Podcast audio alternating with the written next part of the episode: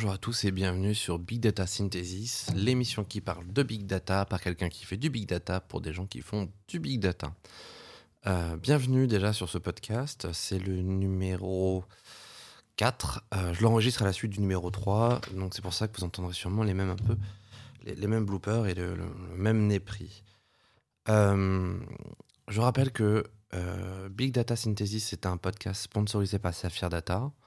Euh, qu'il est disponible sur toutes les bonnes applications de podcast, Apple Podcast, euh, SoundCloud, euh, Podcast Addict ou même sur Spotify. Je suis, on n'est pas encore sur Deezer. J'ai aussi un autre podcast que je fais avec ma femme qui s'appelle No Thème où on parle de tout et de rien puisque ça n'a pas de thème. on a un épisode sur le big data, un autre sur le budget de l'État et encore un autre sur Terry Pratchett, donc trois sujets qui n'ont rien à voir même si le sujet zéro peut potentiellement vous intéresser. il risque de sauter, c'est un épisode zéro, c'était pour se roder.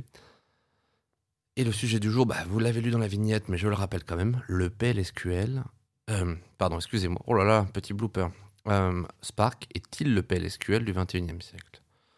Donc, euh, dans cet épisode, ce qu'on va essayer de voir ensemble, c'est c'est quoi le PLSQL, ou en tout cas, c'est pourquoi c'est un problème, ou pourquoi ça a été un problème, et en quoi Spark pourrait euh, avoir les mêmes problèmes? Et ensuite, bah, on va essayer de se dire pourquoi c'est pas la même chose ou pourquoi en tout cas les choses ont changé.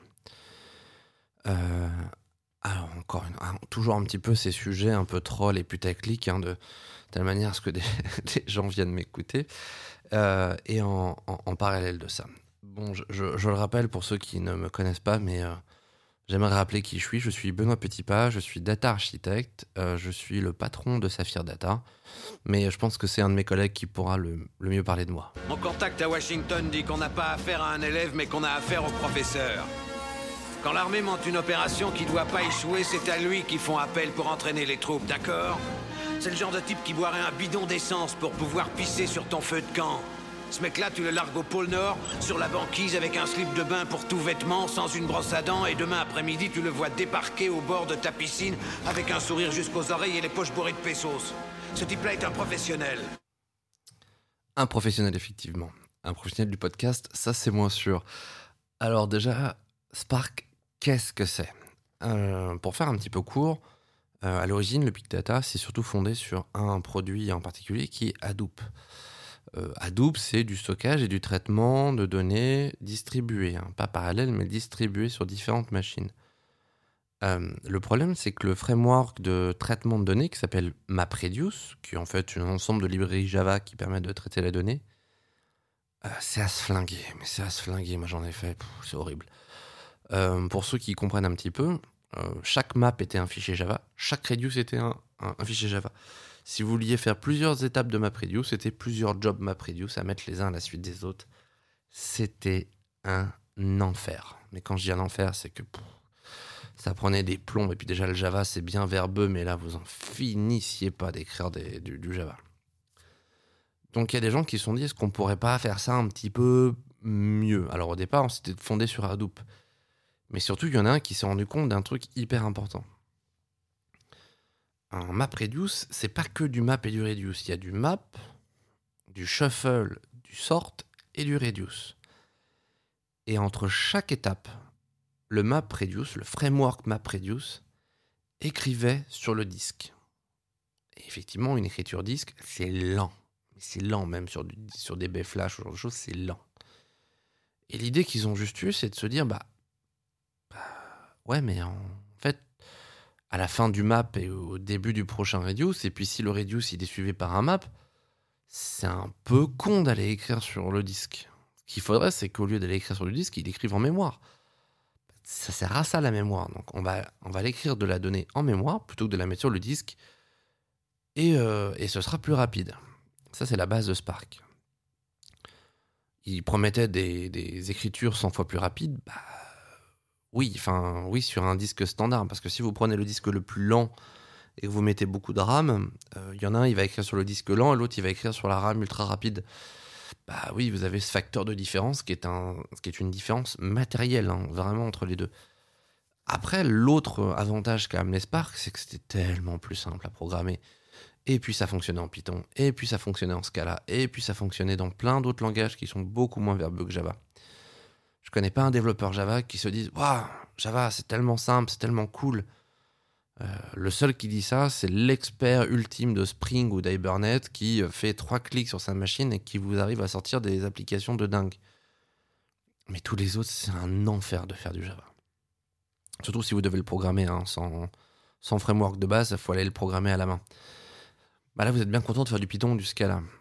Euh, donc Spark, c'est un, un, outil, c'est un framework, hein, puisque c'est une librairie, qui est développé euh, en Scala, pas en, Java. Mais qui, le Scala, pour ceux qui l'ignorent, est un langage euh, fonctionnel, plutôt fonctionnel, orienté, comment, qui tourne sur une JVM.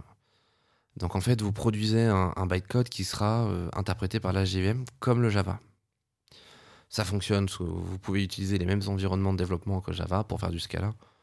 C'est un langage qui commence à avoir une petite hype.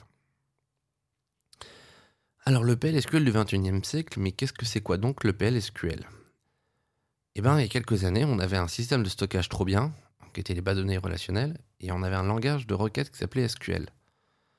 Le problème, c'est que le SQL, c'est un, un langage ensembliste. ça, fait des, ça fait des filtrages, des découpages d'ensemble. Et il y a des fois où, clairement on a besoin de faire des for, des if, des choses beaucoup plus simples que des théories ensemblistes. Et ben pour ça, on a inventé un langage dérivé du SQL qui permettait de faire, on va dire, des scripts, euh, comment je pourrais dire, qui, ne sont pas ensemblistes. Euh, et ça, bah, ça a été le PLSQL. Quand c'est sorti, tout le monde en faisait. C'était trop bien. enfin, on pouvait sortir du SQL à se flinguer. Enfin, on pouvait sortir. C'était formidable. Allez, tout le monde en fait du PLSQL dans la joie et la bonne humeur. On a fait plein de PLSQL. Et puis est arrivé le moment fatidique où tout le monde a fait Bon, faut reprendre mon script de 20 000 lignes de PLSQL. Qui est pour?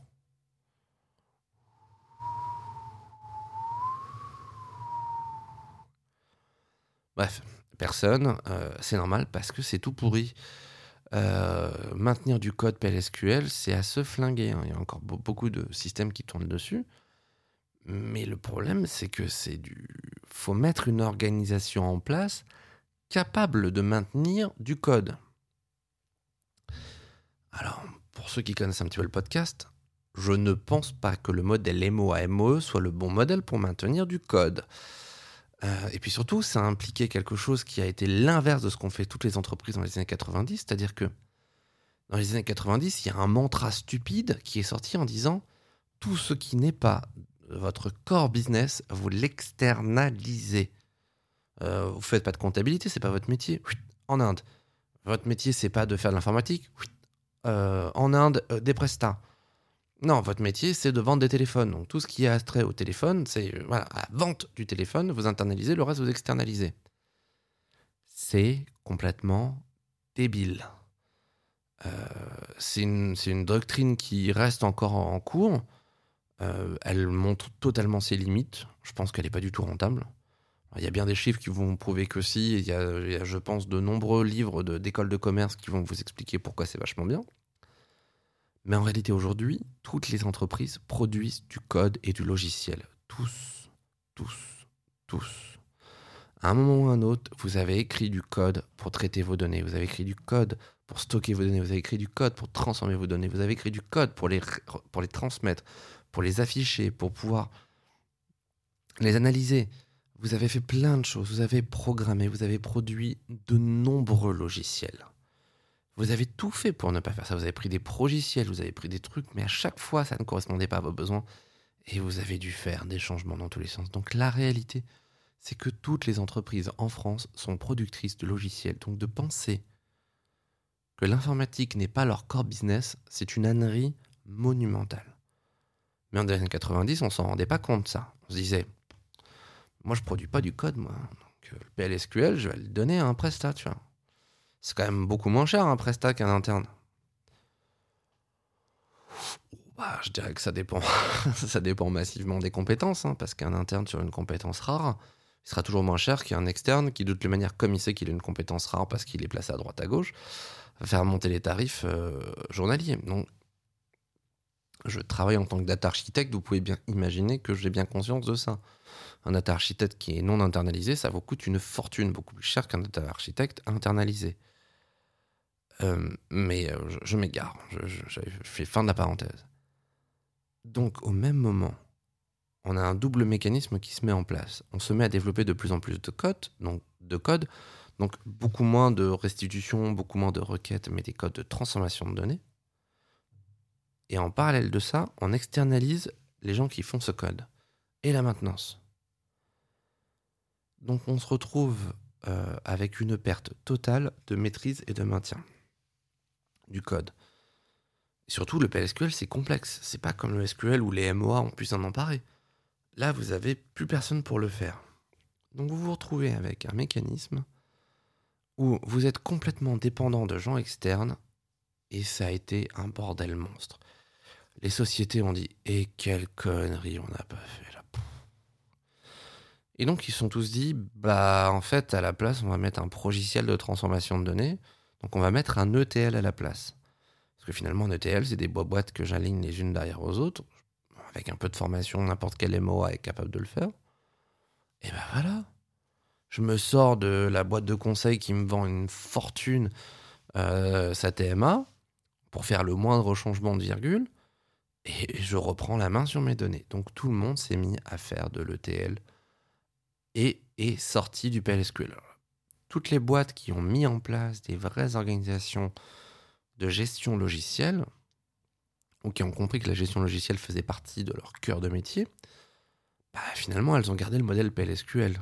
Bah oui, ils savent développer du code, ils savent le maintenir, ils ont mis des mécanismes et des organisations en place.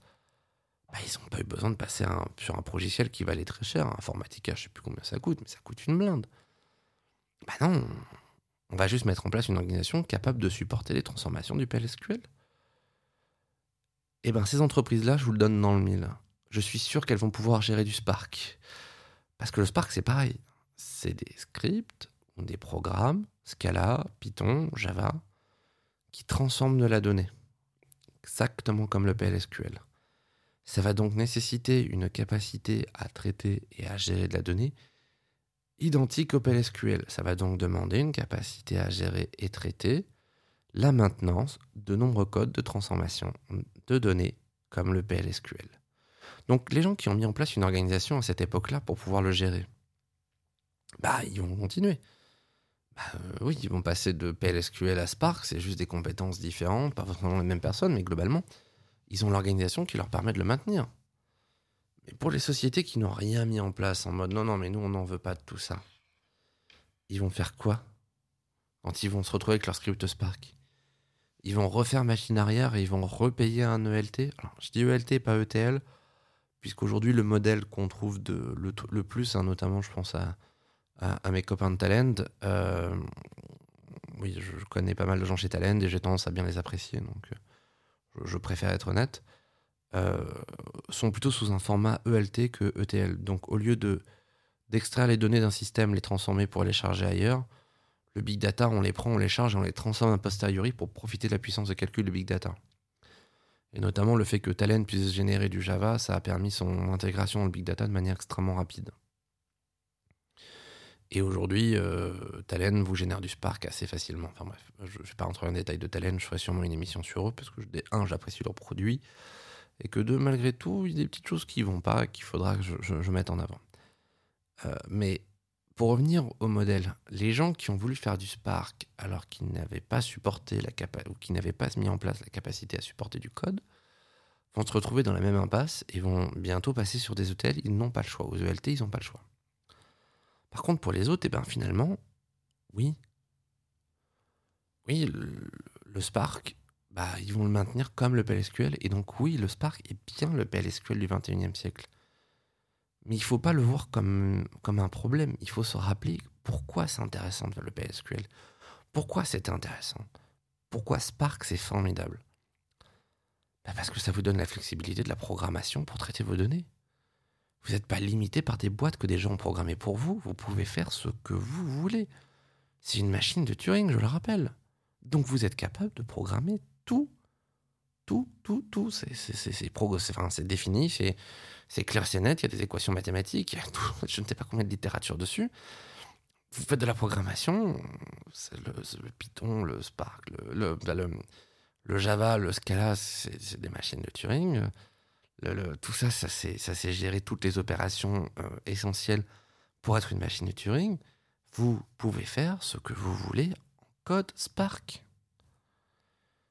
Et ça, bah, à partir du moment où on l'accepte, on comprend bien la flexibilité que ça peut amener. Donc je pense qu'une entreprise, elle se retrouve aujourd'hui, quand elle veut faire du big data et notamment du Spark, elle se retrouve confrontée à deux choix. Pardon, excusez-moi pour le coup dans le micro. Deux choix. Premier choix, je continue sur mon modèle traditionnel. Si je faisais du PLSQL, je fais du Spark. Si je faisais de l'ETL, je fais de l'ELT. Ou alors elle se décide à prendre en main son destin et te dire que oui, non, mais il faut arrêter, je produis du code. Hein, c'est clair et net, je produis du code. Et se décide à se à maintenir et à investir sur les codes qu'elle produit. Et donc ne pas insister sur un ETL, mais à mettre en place des systèmes flexibles. Et c'est en ça que c'est intéressant. Par contre, ça nécessite encore une fois de changer l'organisation. Je me rends compte que dans la plupart de mes émissions, là je, vais faire une petite, euh, petite parenthèse, je parle beaucoup d'organisation parce qu'en réalité, le bien fondé des, problèmes, il est souvent organisationnel. L'organisation, c'est ce qui change le moins. Or, c'est ce qui devrait changer le plus. On devrait adapter l'organisation aux besoins et pas adapter les besoins à l'organisation. Et on en vient toujours au même point, c'est-à-dire qu'on finit par dire le problème c'est la technique, alors que le problème n'est pas la technique. Le PLSQL, ça fonctionne. Le problème, c'est qu'on n'a pas su mettre en place les bons mécanismes de maintien de cette intelligence et de cette cohérence. C'est qu'on n'a pas su mettre en place les maintiens, enfin les organisations qui permettraient de supporter en fait le fait qu'on produise du code. Je veux dire, euh, il y, a des sociétés qui fournissent des logiciels, bah, ils arrivent à le faire. Donc euh, vous n'êtes pas plus con qu'eux, vous êtes forcément capable de produire aussi du logiciel, vous en produisez toute la journée. Mais au lieu de se dire il faut absolument que je minimise mon impact de maintenance, te dire, mais ça fait partie de mon job. Ça fait partie de mon job. Et aujourd'hui, toutes les idées à base de une fois que ce sera fait, c'est pas cher à maintenir, etc., c'est des conneries, ça fonctionne pas. Enfin, le nombre de fois, on voit la même équipe projet qui a développé le projet, qui maintient le projet pendant trois ans. On dit, mais attendez, j'ai payé pendant un an pour faire un produit. En réalité, je la maintiens pendant trois ans. Est-ce que j'aurais pas mieux fait de la développer pendant quatre ans? Et, et c'est en ça où je pense qu'aujourd'hui, les méthodologies agiles, hein, j'en parlerai sûrement dans le big data et à quel point je pense que c'est une révolution et qu'elles sont nécessaires à la mise en place d'une bonne, une bonne stratégie big data, c'est que de passer vers ce, mode de fonctionnement-là permet de se dire mais mon produit sera toujours en perpétuelle évolution et ne pas voir ça comme un, outil, mais, enfin, comme ne pas voir le programme qu'on construit comme simplement un programme voulu par le métier, mais par un vrai produit que vous allez produire, que vous allez maintenir, que vous allez développer, que vous allez donner. Et si on considère en fait ce qu'on est en train de faire en informatique de gestion de données comme un produit qu'on va proposer au client, d'un coup d'un seul, le Spark, ça devient, c'est pas du tout une mauvaise idée, le PSQL, c'est pas du tout une mauvaise idée, puisqu'on va considérer qu'on fournit un produit. Donc je pense aujourd'hui que Spark est bien le PLSQL du 21e siècle. Ah, puisque clairement on fait du développement dans tous les sens. Et aujourd'hui, je vois bien les entreprises qui prennent des prestataires pour coder en Spark, des trucs, et à la fin, c'est collé en prod, mais la TMA, elle est faite par des sociétés de services qui se gavent, mais comme des porcs. Jusqu'au jour où l'entreprise, elle va en avoir marre, elle va passer sur un ELT, essayer de redonner la main à sa foutu MOA, qui va essayer de, de réapprendre comment on peut faire, qui ne comprendra jamais la technique sous-jacente. Et donc, qui va faire n'importe quoi, ah bah, le big data ça marche pas, alors que juste elle veut pas faire l'effort de comprendre ce qu'il y a en dessous, bah, ça va arriver en fait. Je vois le mur et ça me dégoûte parce que je vois tout le monde foncer dedans, alors que clairement on a les moyens de se dire qu'il est là, il n'est pas très loin. Et le problème, il est, il est organisationnel. Il est, c'est pas un problème technique. Acceptez que votre entreprise produise des produits informatiques et traitez-les comme tels. C'est-à-dire, je produis des téléphones et des logiciels informatiques. La production de logiciels informatiques de gestion que je fais en interne, je le détermine comme mes produits, je le gère comme mes produits. Et si vous faisiez ça avec la même intelligence, il n'y aurait plus jamais aucun problème. Moi, je vous dis tout de suite, faites du Spark, hein, ça va être maintenu pendant 150 ans et ce sera des produits de ouf. Et aujourd'hui, le problème de voir l'informatique comme un, un pis-aller, comme un truc à l'arrière, pas, pas, c'est toi, c'est pas mon cœur de métier, c'est stupide et ça pose problème sur l'informatique, c'est pas important. Alors que c'est 80% de vos 80% de vos problématiques et de vos besoins, ils viendront de là. Donc, cessez de penser l'informatique comme une erreur. Et dans ces cas-là, le, Spark peut être le nouveau PLSQL et c'est bien. Par contre, si vous ne l'acceptez pas, et après tout, c'est défendable aussi, hein, euh, le coût de changement d'une organisation, je pense qu'il est supérieur au coût de changement d'un outil. C'est d'ailleurs pour ça qu'on n'a jamais changé les organisations dont on connaît les défauts et qu'on a préféré changer les outils. Après tout, euh, pourquoi je vais changer toute mon organisation pour accepter Spark alors que je peux mettre un talent à la place? Ben soit, dans ces cas-là, faites un talent et puis pourquoi pas. Ça se défend aussi. Mais réfléchissez bien en amont de votre projet à quel type de société je suis et quel type de, réflexion j'ai. Si vous êtes sûr que vous n'êtes pas capable de gérer un produit informatique, prenez un ETL ou un ELT. Mais surtout, surtout, surtout, ne faites pas de Spark parce que ça va être des véreux qui vont vous traîner dans les pattes, qui vont vous coûter une fortune. Les sociétés de conseil vont se faire un malin plaisir de vous en mettre plein la gueule. Euh, alors, société de conseil, pas Saphir Data, évidemment, mais c'est une société sérieuse, tenue par quelqu'un de sérieux, qui fait des podcasts sérieux. Euh, mais, euh, on va dire, tous les grands groupes dont, on va dire, le, le bien-être du client est beaucoup moins important que le PNL qu'ils ont à fournir en fin d'année. Toutes ces sociétés-là, bon bref, peu importe. Donc je pense que euh, j'ai à peu près tout dit sur ce sujet-là. J'ai fait un sujet extrêmement court, mais, il y a des sujets sur lesquels j'ai 40 minutes à tenir et là je m'aperçois que je fais à peine 22 minutes. Mais c'est pas très grave. Après tout, euh, s'il y a des gens qui m'écoutent en faisant leur sport, bah, petite session de récupération derrière un peu plus simple. Euh, alors pour l'instant, je crois que personne ne m'écoute, donc c'est pas très très grave. si quelqu'un m'écoute en faisant sa course, n'hésitez pas à me contacter sur benoît.petitpas saphir-du6 euh, donc saphir-data.fr. Moi, je serais ravi d'échanger avec vous. N'hésitez pas à me contacter sur les réseaux sociaux, donc sur Twitter, euh, je crois que c'est Benoît Pain, tout simplement. Ou est-ce que c'est Ben6684 Oh mon dieu, je connais pas mon arrobase euh, Twitter. Euh, mais n'hésitez pas à me contacter. moi, je serais ravi d'échanger avec vous si vous écoutez. Si vous êtes quelqu'un que je connais et bah, alors vraiment, c'est vraiment l'occasion de me rappeler sur LinkedIn ou sur, ou sur Twitter ou sur, sur Facebook. et puis si, si vous êtes quelqu'un que je connais pas et que vous n'êtes pas d'accord avec ce que je dis, moi, je serais ravi d'échanger avec vous et de me dire pourquoi j'ai tort. Euh, je pense toujours qu'on apprend plus des gens qui ne sont pas d'accord que des gens qui sont d'accord, et c'est en ça que je me méfie des réseaux sociaux. Vous êtes vite entouré de gens qui pensent exactement comme vous. Euh, or, de temps en temps, en discussion avec des êtres humains, ça, ça permet de se dire tiens, je suis pas d'accord avec lui. Mais pourtant, ce qu'il dit, c'est intelligent. Bah, Peut-être que je vais en apprendre beaucoup. Euh, j'espère en tout cas que ça vous a plu comme épisode. Euh, Big Data Synthesis est une émission produite par Saphir Data. Qui est disponible sur toutes les bonnes applications de podcast, hein, Podcast Addict, Apple Podcast. on est aussi sur Spotify et sur toutes les applications qui, savent lire un flux RSS. Euh, donc ça se trouve, je suis même sur les applications qui font, qui font débat, les pauvres. Euh, mais enfin bref, euh, je suis pas sûr qu'on soit énormément de podcasts qui parlent de big data en francophonie.